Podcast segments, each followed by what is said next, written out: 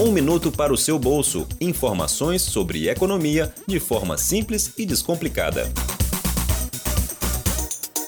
Um minuto para o seu bolso. Investir usando o próprio banco é uma boa? Antigamente, para investir o seu dinheiro, você tinha que recorrer única e exclusivamente aos bancos e pagar as taxas de administração cobrada por eles.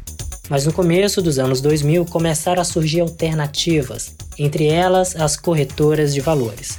E hoje, com uma busca simples na internet, você encontrará várias opções. Essas corretoras começaram a ganhar força porque cobravam taxas menores do que os bancos, gerando assim benefícios e atraindo os investidores.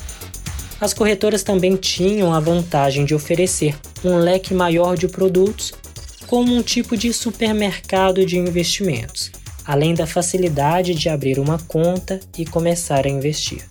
Contudo, de um tempo para cá, os grandes bancos, percebendo que estavam perdendo o mercado, começaram a reduzir e até mesmo zerar algumas taxas de investimento. E essa concorrência tem sido boa para nós consumidores. Então, hoje, para quem gosta de praticidade, investir no próprio banco pode sim ser um bom ponto de partida no mundo dos investimentos, desde que você tenha confiança na sua gerência e saiba onde está investindo. Converse com a sua gerência e pergunte quais os investimentos disponíveis no banco. Talvez te ofereçam bons produtos de renda fixa ou mesmo fundos de investimentos. Evite poupança ou títulos de capitalização, pois geralmente não são um bom negócio.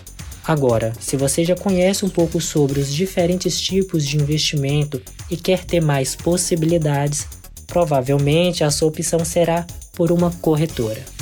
Quer saber mais sobre o assunto?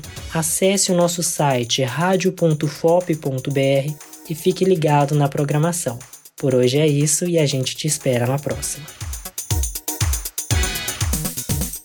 Você ouviu Um Minuto para o seu Bolso. Informações sobre economia de forma simples e descomplicada. Aqui na UFOP FM. Produção: Marco Antônio do Nascimento, Ciro Medeiros, Pablo Vieira, Graziele Dias e Flaviane Pereira. Apresentação: Pablo Vieira.